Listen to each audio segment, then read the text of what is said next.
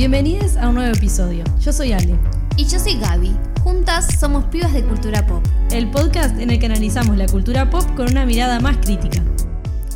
Hola. Yeah. Hoy tenemos un nuevo episodio de Pibas de Cultura Pop, un episodio especial. Estamos inaugurando una nueva, Un nuevo segmento. un, nueva- un nuevo segmento de recomendaciones. Porque antes solíamos recomendarles varias cosas y ahora eh, no hemos recomendado tanto, entonces vamos a hacer como ahí un... Una tiradita ahí de sí, cositas. de cositas que hemos visto y eh, para que puedan ver y encontrar por ahí. Sí. O en plataformas, Sí, depende. exacto, les vamos más o menos diciendo. Acuérdense que nos pueden seguir en Instagram como Pibas de Cultura Pop y también en Spotify para enterarse de los últimos episodios. Y reitearnos también, por favor. Así que vamos con el episodio. Eh, bueno, la primera serie para eh, recomendar se llama Sort of. Es de HBO, es del 2021. Es una serie corta de ocho capítulos de media hora que hablan sobre la, historia sobre Sabi, que es una persona de género fluido, que es millennial. Trabaja en un bar y como niñere de unos gurises de una familia progre en Toronto, Canadá.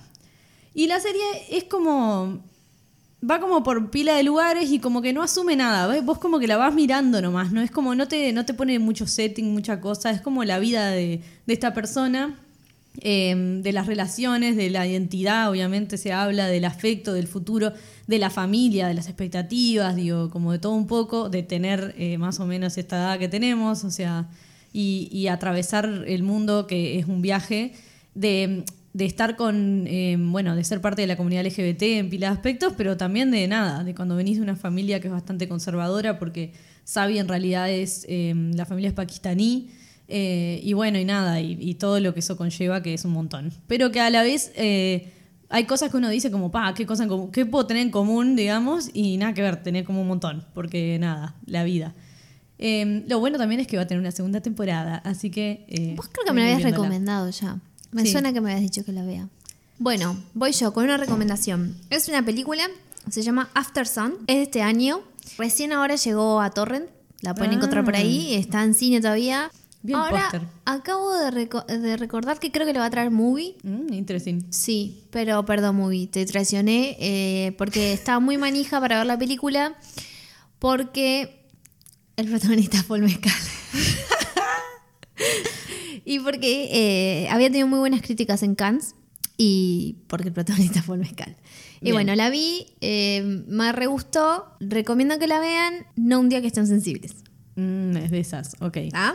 Eso es una película linda, pero no. Si están medio bajón ese día, vean otra cosa. Bueno, y After Sun, como les dije, salió eh, este año y nos muestra eh, como un viaje de vacaciones entre eh, el padre y su nena. Paul Mezcal haciendo de padre, o sea.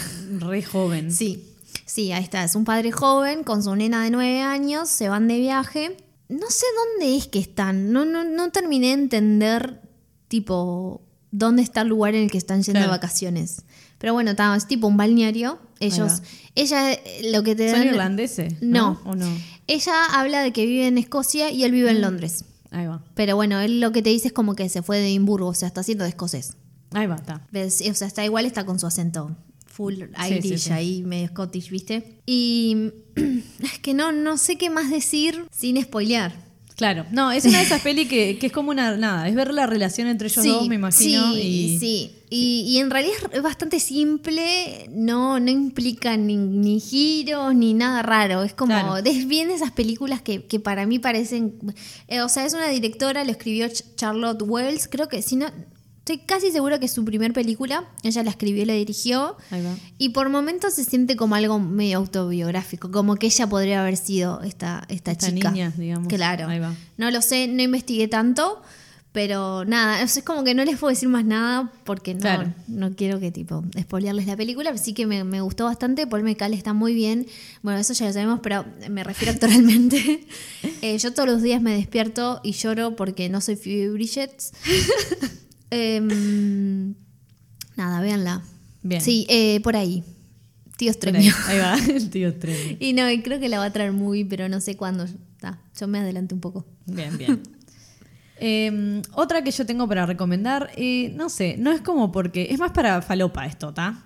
Eh, se llama Keep Sweet, Pray and Obey. ¡Oh, por favor! Sí.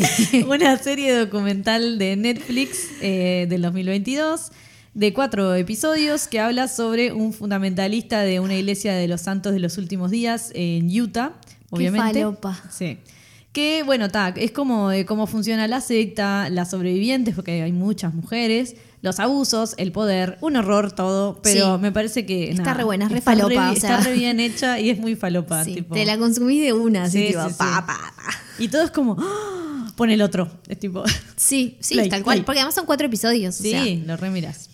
Eh, quiero que sepan que nosotras no nos decimos qué vamos a recomendar. No por sé eso si se dieron cuenta, pero Por eso es esta sorpresa. claro. Para darle ahí como ahí un, un- un Claro. picante. Bueno, yo voy a ir con otra película, también nueva. Últimamente he estado viendo. No, igual he visto cosas eh, tipo re viejas, pero da. Eh, Pearl.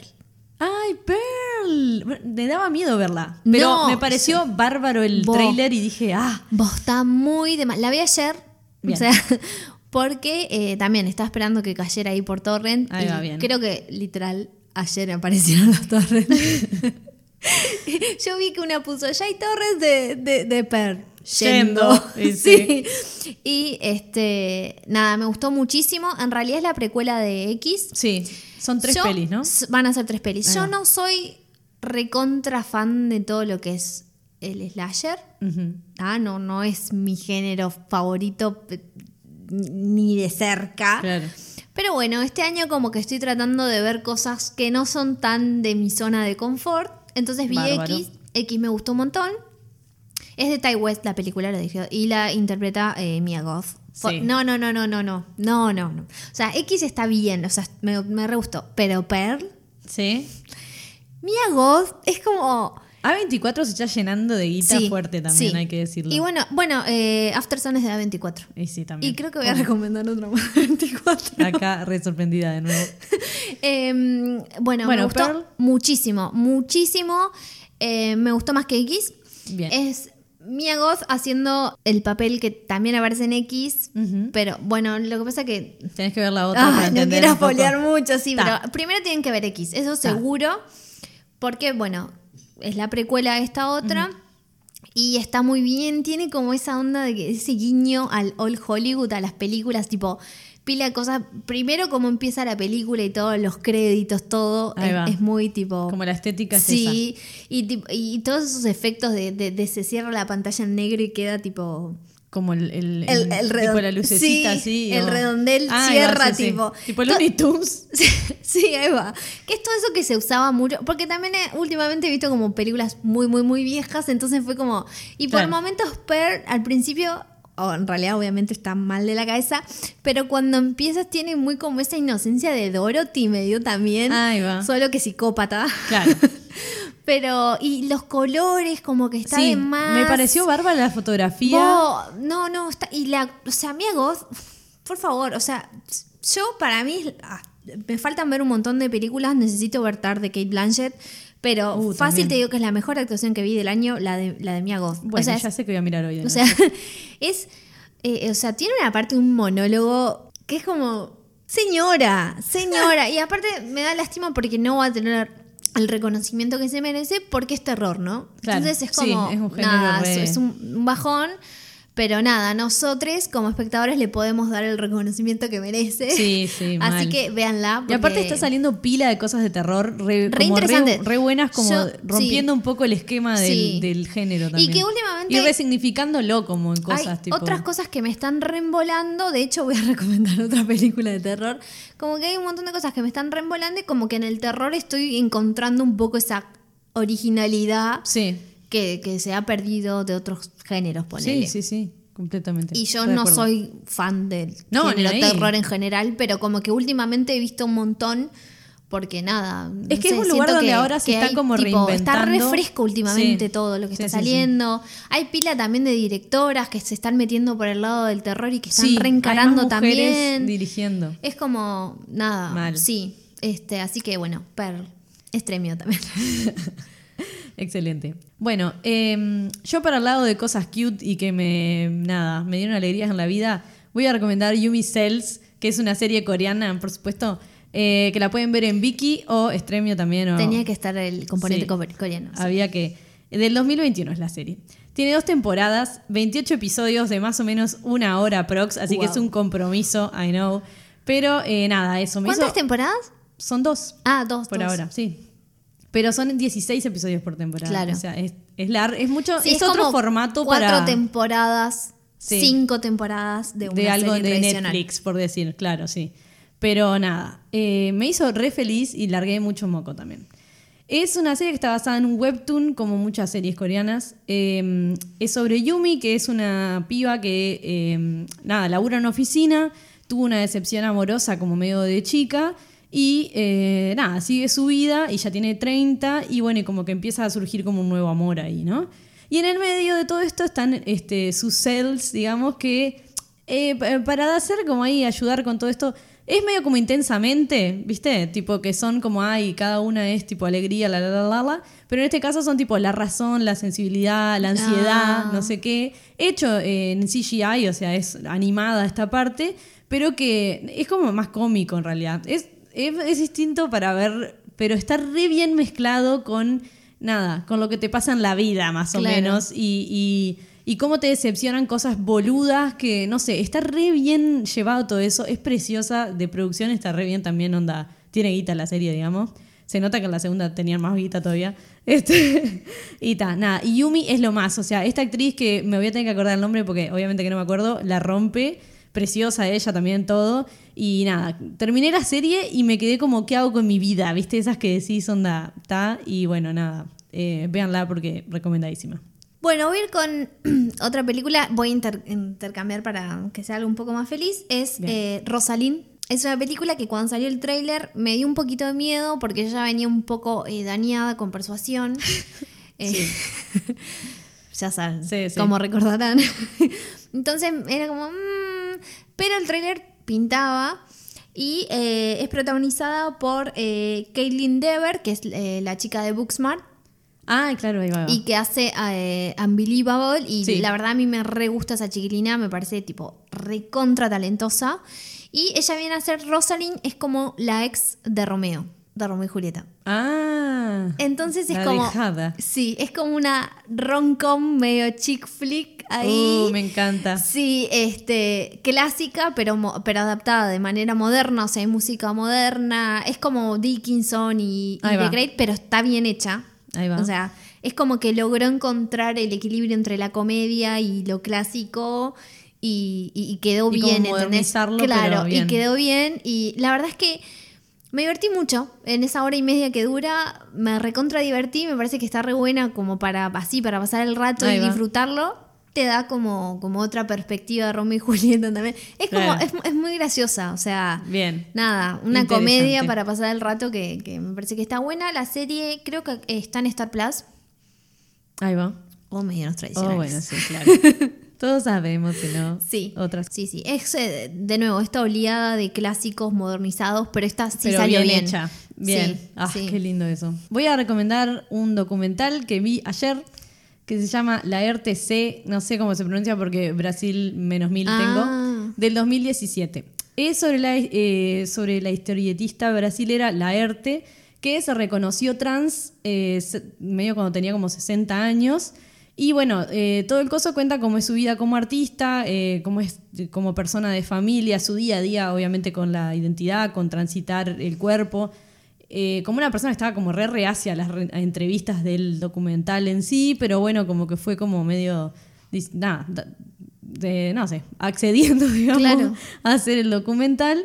Eh, y yo todo el tiempo pensaba que como es historietista iba a ser más como, como eh, su trabajo, eh, como más orientada específicamente a su, a su trabajo como historietista y no tipo y no como a, a- a ella y a, y a su viaje como persona trans grande, etcétera.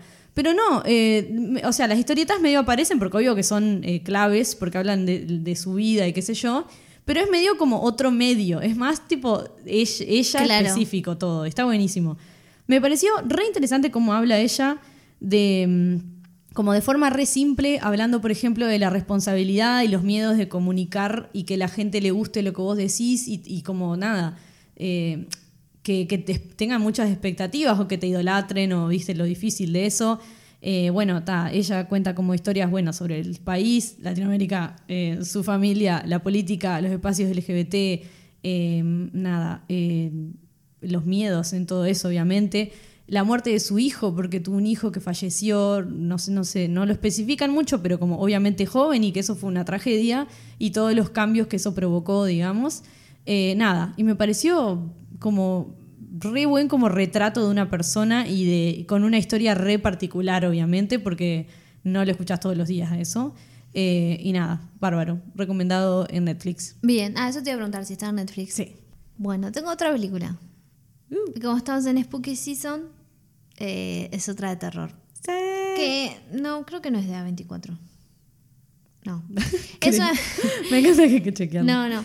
Eh, es una película danesa y holandesa.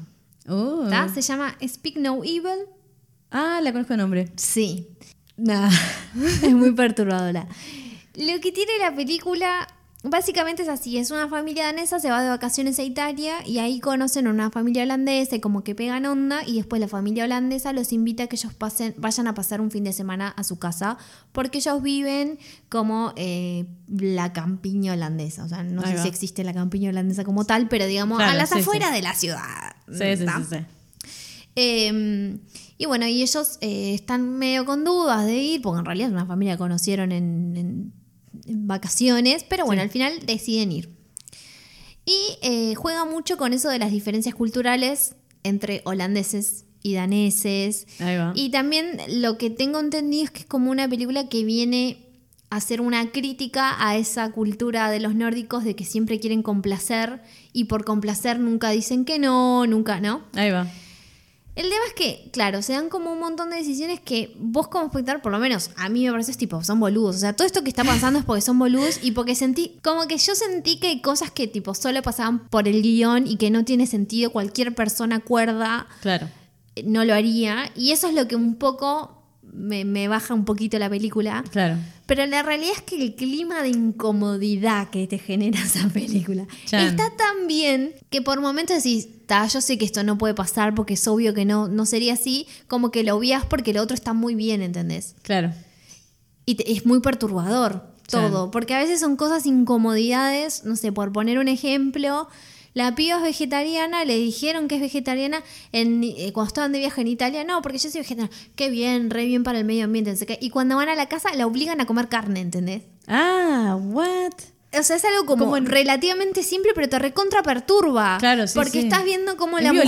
igual, claro, es re violento. Como la mujer no dice, no, no quiero comer carne, soy vegetariana. Es como, no, no, no, pero probá, probá, come, come, come. Y así como un montón de situaciones así. Mm, claro. Mm, interesante, interesante. Y es como re perturbador. Sí, Y al mismo tiempo decís, está, pero puse, ya que puse el ejemplo de la carne, digo, ¿no? Ya si tuviste ese primer momento que te hicieron comer carne sabiendo que sos vegetariana, ¿por qué no te fuiste? O sea, Sí, sí, sí. y te seguís quedando. Y Claro. bueno, está. Nada. Es muy perturbador. Me parece que como que está re bien logrado como todo el clima. Claro. Y, y nada, y como que viene, o sea, hace que me olvide un poco de las decisiones boludas Claro. que vienen, digamos, para que la película siga. Porque lo otro está muy bien. Claro. Y ta, no voy a decir el nombre del director ni de los actores porque como imaginarán, Ah, no. este, no, no me voy a meter en eso. También la encontré por ahí. No sé si va a venir en algún momento a alguna plataforma. Eh, yo la empecé a ver porque, o sea, la vi porque leí mucho en Twitter de que, ay, me re perturbó. ah, Y dije, tal, la voy a ver. Eh, a ver qué onda. Bueno, eh, la última que voy a recomendar yo es una película. Eh, me podría entrar un poco en el Spooky Season, pero por otras razones. Eh, se llama The Nightingale, es del 2018. Eh, yo qué sé, por medios no tradicionales también la podrán ver porque yo la vi hace un tiempo. Eh, es una película dirigida por Jennifer Kent que cuenta la historia de Claire, una irlandesa que en 1825 eh, es llevada convicta a Tasmania eh, como llevaron a mucha gente, ¿no? Tipo ahí cuando fueron colonizando eh, lo- todo lo que es Australia, Nueva Zelanda, la, la, la. Em, los ingleses, obvio, ¿no? Eh, y después de, bueno, lo que pasa es que hay un evento trágico em, donde ella termina persiguiendo a un soldado inglés y se une como a otro pibe que, como que en este viaje encuentra que es eh, nativo, digamos, o indígena, no sé cómo decirlo bien, sorry, de Tasmania. Y es esta historia de esta, de esta mujer que, bueno, va tipo... em, mujer, una, chiquilina, que va, eh, nada, como en una especie de viaje de venganza, digamos, y, y nada, es como re, es como, es raro porque es como que te da, te da, te da rabia, es como re injusto, pero a la vez tipo es como de terror porque es como más como del, de la maldad del ser humano, ¿entendés? Como que va más por ese lado y está zarpada. La protagonista es, oh, Dios, Ailing, Ailing, Aisling, no sé cómo se lee. Sí, es irlandesa. Franciosi, el apellido es italiano. Sí. La ubican eh, de Game of Thrones. Sí, Y en The Fall y en también. The Fall, ahí va. Ella es como conocida por, por esas En Game of nada. Thrones era la madre de Jon Snow. Ahí va. Apareció tipo dos segundos en tres episodios o algo menos. Y ta, eso, eso es todo, medio así. Pero nada, la chiquilina lo que lleva esa película, o sea. Vos que eh, yo la conocí en realidad en Fall, que estaba re psicópata en sí, sí, Fall. sí, sea, mal. Y estaba re bien. Sí, bueno, en Sí. esta, en esta tipo, nada, tremendo protagónico, re bien hecho. Y el terror eh, va por un lado de, de como de lo más humano, ¿no? De como del, de como al- a, lo a lo, básico, por decir, de ser humano y de que haya una persona que, que sea cruel y no sé qué, y como que te persiga y no sé, y como y quedarte sin nada, y, como los miedos, y, y como va como por un lado más así como abstracto, ¿no? En algún punto, o como re. eh, no voy a decir primitivo porque es re fea la palabra, pero re como así, eso, como básico de ser humano, de tener miedo de, de la muerte, de, Claro. de, de- de la venganza, de la ira, de lo que Sí, genera. sí, como de los mal. sentimientos más. Ahí está. Sí, como una cosa así que, que, mm, que de nuevo no es como el susto así, sino que es como que te parte el medio. sí, pero son ¿no? como re complejas. Sí, Me parece exacto. mucho más complejo que. Y nada, otras una película dirigida por una mujer, con una mujer protagonista que es como eh, bastante, que es muy jodido lo que le pasa y a su vez como todo lo que, el- cómo reacciona a eso y por todo lo que, lo que va pasando en la peli. Nada, recomendada de Nightingale, eh, nada, por medios no tradicionales me imagino porque no sé dónde la están pasando. Bien. Bueno, yo la última película que voy a recomendar. Bueno, después en realidad tenemos una última recomendación que esta es mutua. Pero antes, eh, la última que tengo yo para recomendar es una película re vieja, pero que yo demoré 30 años de mi vida en verla y la verdad recomiendo que no demoren tanto porque la amé, la amé, la amé muchísimo y es Todo sobre mi madre de Pedro Almodóvar. Uf, Sí, sí, peliculón. peliculón. La que más me gusta de él hasta el momento. A mí me encantó. ¿Vos sabés Todavía, que- me, todavía me, falta, me Claro. faltan un par. Me faltan varias a mí para ver Pero igual. me faltan relativamente pocas. Ahí como va. que ya he visto tipo lo más grosso de su obra, Claro. digamos. Me partió al medio, Sí, pero sí. me partió al medio. Pero me, enca- me encantó a nivel de. Vos entra fácil en un top 10 de películas que más me gustaron en la vida. Es tipo cine. Sí, y, es, y es como sí, historias. es como- Está muy. Y fue como, ¿por qué demoré tanto en verla? Y por eso la agrego como recomendación. Capaz que ya la vieron. sí, pero. pero y si no la vieron, por favor, véanla porque es hermosa. Sí. Y, y nada, es una película que, que, que amé. Es súper completa y re premiada y con Sí. razón. Claro, después, eh, ahí va, es como decir, obvio que es recontra premiada, pero nada, como que a veces, muchas veces las cosas que son premiadas. Sí, como obvio, que- no. Y esto es como, Pero- sí, se merece porque Claro. en serio. a La mí- rompen todas, sí, aparte. Sí, bueno, eh, no sé qué tanto contar para no spoilear más allá de que hable- hablar capaz que un poco del reparto. Bueno, que Pedro Almodóvar, o sea. Sí, claro.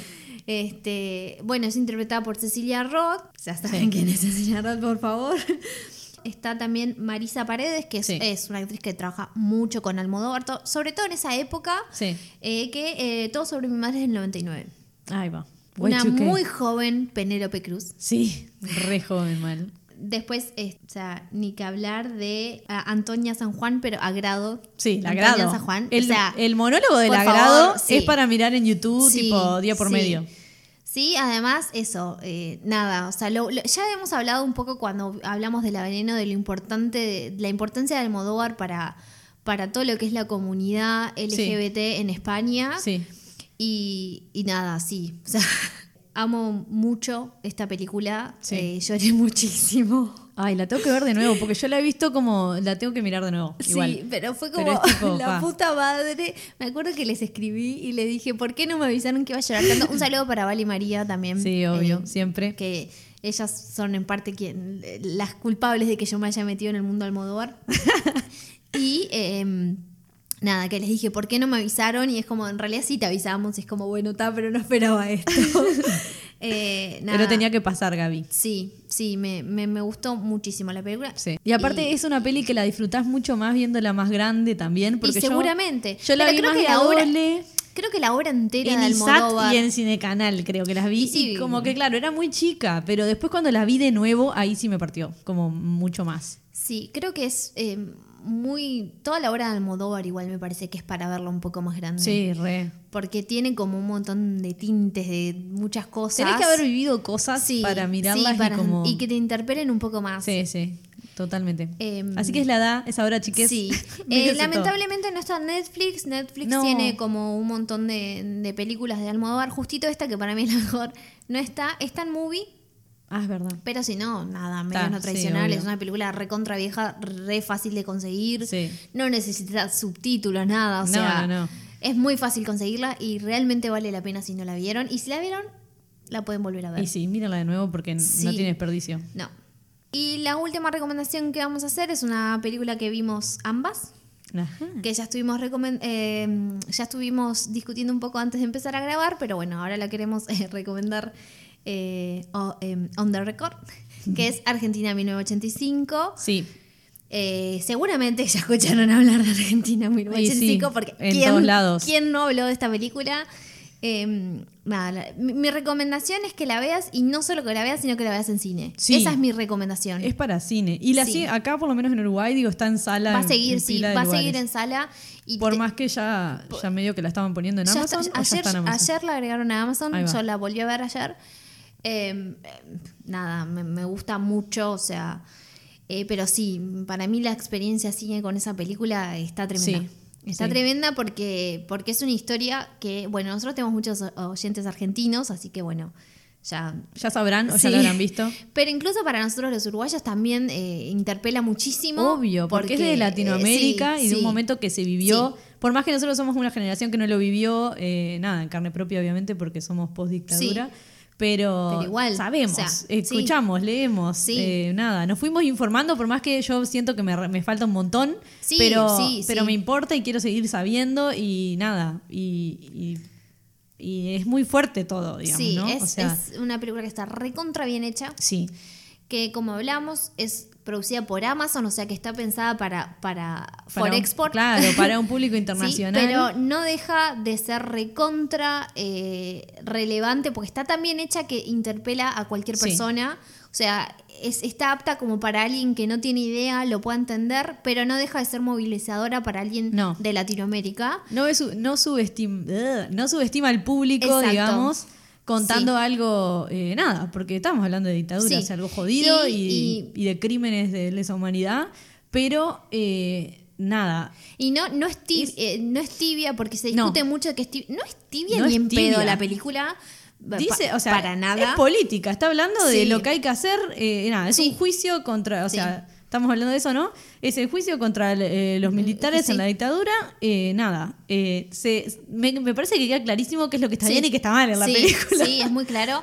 Eh, está bueno también que tienen momentos de humor Sí. que no quedaron, que están re bien puestos. Que no quedan cringe porque te, ni nada. te- te libera un poco esa tensión. Va balanceando, claro, porque, porque es muy sí. heavy todo, ¿no? Claro, O sea, están mostrando testimonios horribles, recontra de crueles. personas Eh, reales. claro, cosas que fueron así y eh, te meten ese humor como para balancear un poco y está bien. Sí. O sea, en ningún momento decís, ay, qué cringe. No, te le, reís. no, te claro, reís. no le sea, saca la seriedad, No. digamos, de todo. Igual lo mantiene y, Sí. y, ta, y está bárbaro. Está, en ese sentido hecho. me parece que el guion es espectacular. Sí, sí. Eh, la- el nivel de producción que tiene la película, Mal. todo. el- Y que abre las puertas para seguir investigando el tema, para Sí. mirar documentales que son Sí. obviamente más, Sí. seguramente más fieles a, a pila de cosas, porque bueno, esto es una ficción igual, pero está re bien como para entrar en el mundo de... y para bueno, que te interese. Exacto, de seguir leyendo sobre la dictadura, de, de nada. de- Y otra cosa es que. Y de un hecho histórico que fue único y que, y que estaría bueno que se hiciera a todos lados. Sí, hubiera. Bueno, a mí me pasa eso, ¿no? Que eh, a mí yo me emocioné mucho en el cine y me emocioné mucho ayer en mi casa. Y fue como, en parte, esa emoción eh, de, bueno, de casi el final es primero por qué bien que ustedes lo pudieron hacer y al mismo Sí. tiempo es que mal que nosotros no. Mal, es como ese, mal. ese sentimiento de, Yo de, pensé, de tipo- tipo felicidad por Argentina Mal. y tipo tristeza por nosotros, por nosotros y por el resto de Latinoamérica, ¿no? Obvio, re. O sea, nada. Eh, y por España también, porque yo te comenté que había visto este documental, eh, que Almodóvar es productor, que se llama El silencio de los otros, Sí. y que habla también mucho de la deuda que ellos tienen con todo lo que pasó en el franquismo y que no se habla, y Obvio. ponían de ejemplo a Argentina, que sí lo había hecho con, con la dictadura.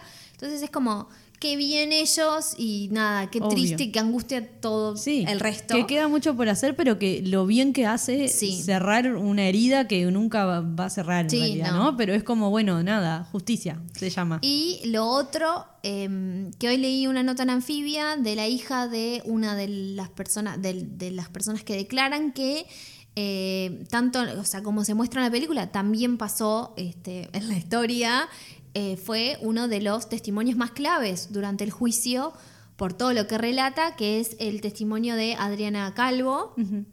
Y bueno, ahí leí una nota de la hija, eh, que bueno, que también está en ese relato, no voy a contar, vayan a ver la película. Claro. Eh, que estaba re interesante porque cuenta como ella en realidad tenía como un tipo de relación con su madre y su madre siempre estaba como muy metida en eso Claro. y ella como que no lo lograba entender mucho. Claro, no, es es Porque un claro, viaje. no lo había vivido. Después ella se fue de Argentina y, y fue madre, quedó embarazada, digamos, en realidad el hijo lo terminó teniendo en Argentina y como que ahí empezó a comprender un poco más a su, a su madre. Claro. Y bueno, y que cuando había visto esta, la- esta película, que lo que dice ella en la nota es que ya la vio dos veces, que tenía un poco de miedo cuando sí. porque no los llamaron a ellos, o sea, no le consultaron a la familia, entonces ella tenía como un poco de miedo de qué podría salir en la película Claro. eh, que se había sorprendido para bien, que le había gustado mucho, eh, como que ahí también terminó tam- de- entendiendo un poco más a su madre y eh, dice que ella eh, sal- sale del cine va al baño y en el baño habían tipo dos personas hablando de ese momento en la película, porque ese momento en la película es terrible, Sí. es un puñal Sí, sí. y cómo hablaban eh, y ella estaba ahí escuchando y era ella, ¿entendés? Claro, claro. ¡Ah, qué viaje! Sí, obvio que ella no les dijo. Ella tiene lesiones, tiene la columna torcida, tiene problemas porque. De salud, po- claro. Sí, porque cuando la mamá estaba embarazada, ella sufrió tortura. Y, y nada, y te cuenta todo eso y, y- y cómo ella mismo fue creciendo y cambiando su perspectiva y no, no cambiando su perspectiva, pero cómo empezó a entender un poco la importancia y por qué su madre siempre estaba tan arraigada a eso, ¿no? Sí, claro. Y no quería soltar porque en realidad ella seguía buscando justicia Sí, claro. y se murió este, hace unos años y, y bueno, dijo, no sé qué hubiera pensado de la película, la verdad no, no sé. Ella fue con toda su familia, la familia le gustó, pero bueno. Claro. Ah, no, no sabemos, pero está re interesante esa nota también de revista anfibia porque nada. eh, eh, ves algo en la película y decís, pa, pero ¿y después qué habrá pasado? ¿no? Porque en eso, obviamente, la película no te lo va a contar, no es el objetivo de la película. Y nada, como que es- esta nota me, me, me gustó porque hay como un cierre de eso, porque Sí. sabes que esa persona fue real. Es real, claro. Y que está ahí, nada. Sí, Y que está ahí, digamos. sí. y bueno, todo. las actuaciones están de más. Está re bien, sí, obvio. obvio. Eh, nada, la super recomendamos. Sí. Eh, Vayan a verla al cine. Sí. Y si, y si en ven cine. que todo el mundo habla de eso y todo el mundo dice que está de más, a veces la gente se equivoca, pero en, esta, en este caso no. No, y me parece como necesaria, tipo, Sí. nada, eh, pa- para todo el mundo, a toda la edad, lo que sea, o sea, de todas las edades, Sí. eh, vean la Sí. película. Eh, nada, está bárbara y eso, es como una entrada a, a seguir viendo eh, cine sobre una época del horror, Sí. eh, que no hay que olvidarse. Bueno, en Netflix agregaron la historia oficial también, Ah, sí, es verdad. que esa fue eh, muy... No, bueno, en parte sí polémica porque se empezó a grabar en 1984. Dice, uf, Eh, vi una, una nota de Norma Leandro que ella al principio no estaba segura si quería hacer la película porque ella había estado exiliada y, y Y sí. tenía miedo. Tenía Obvio. miedo de que le pasara algo a, la- a ella, a su familia, de las amenazas mientras filmaban la película. O sea, nada. sí, es, sí, es- es- obvio, es que es un Es momento tremendo. Sí, sí, tenso sí, y- sí, sí. Y esa está en Netflix, así que se la pueden ver. Y Argentina 1985 en Amazon, pero vayan al cine. Sí, exacto. Bueno, y esas son las recomendaciones que tenemos de momento, pero ya volveremos con más recomendaciones porque Sí. tenemos mucho de qué hablar. Bye. Bye. Esto fue Pibas de Cultura Pop.